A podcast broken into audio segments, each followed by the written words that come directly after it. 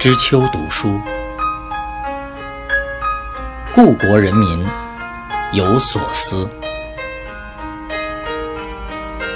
一九四九年后，知识分子思想改造策应。陈独守著，生活读书新知，三联书店出版。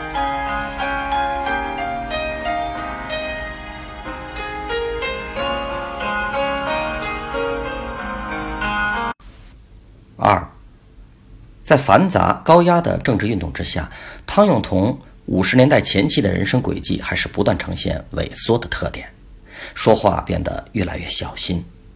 一九五四年，批判胡适思想运动声势浩大的展开，他深感关联，就愈加的万分谨慎。研究古典的一些学者对考证问题一筹莫展，不知如何应对。旧日的学生。北大哲学系副教授任继玉悄悄地跑来问：“对考证怎么看？”汤永同听后未说什么，只是轻轻地反问了一句：“苏联对考证怎样看？”答案还是无处所求。鉴于一九五四年十一月十一日高校党委简报讨论《红楼梦》问题的党内外思想情况。在涉及具体政治问题讨论时，汤永同在公开场合一般附和较多，不爱挑头引话题，不好把握时就爱说一些模糊性的言语。一九五三年十月四日的晚上，北大党委书记兼副校长江龙基在临湖轩召开系主任座谈会，讨论如何贯彻教育部综合大会的精神。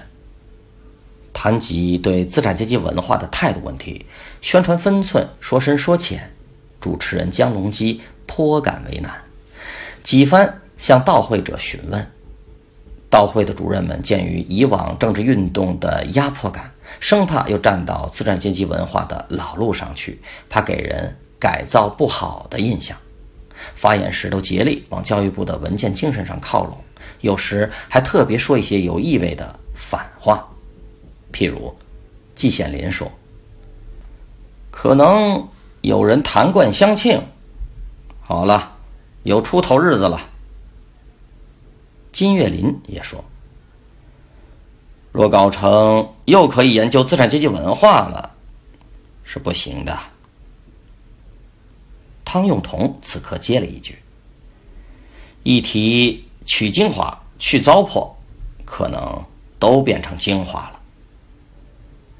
鉴于一九五三年十月北大系主任座谈如何贯彻综合大会会议的情况整理，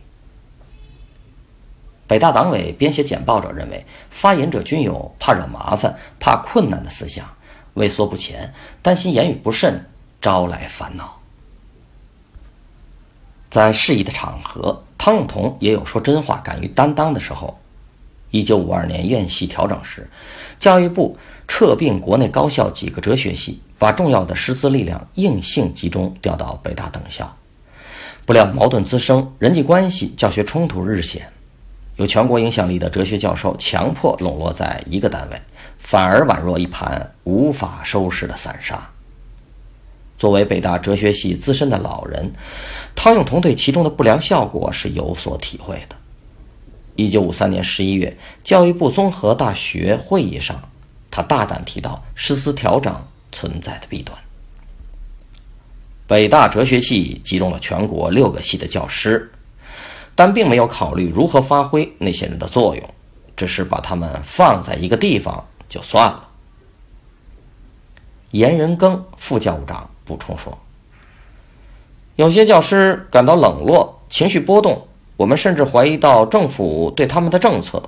如有人说：“是不是说是一套，做是一套？怎么没有人理我们呢？”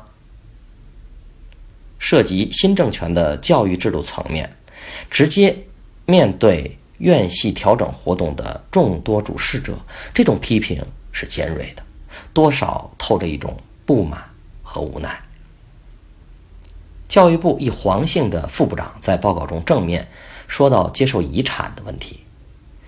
张景成教授在小组会讨论中高调表示：“对于旧教师说来，还是应将资产阶级思想打碎了，再建新的好。”而在同一场合，汤永同回应说：“文件中提到资产阶级臣服的一面，现在看来是否不恰当呢？”鉴于1953年11月高校党委。综合大学会议简报中有关北大情况的摘录，他表达清晰，反问也有力度，是高校党委会工作人员在编写简报中，在记录原稿中敏锐地发现汤用彤此次发言的异样点，一一摘录在简报之中。相反，汤所说的不少套话、官话则不被采纳到简报中。在严酷的运动环境中，身居学校高位的汤永同还是惜墨如金，张口三思，波及到自身学术的研究。一谈到政治性的话题，依然低调回避。他曾经认为，空宗与有宗是有不同之处的，甚至从材料中发现有宗里面具有唯物主义的因素，但始终不敢贸然提出这个说法。直到有一次，苏联专家提到有宗的。积极政治意义，他听后如释重负，才敢表露出自己的真实观点。一九五七年四月，北大召开中国哲学史座谈会，病后的汤用彤发言时说着说着就讲述了自己的这一心曲，颇得与会者的理解和共鸣。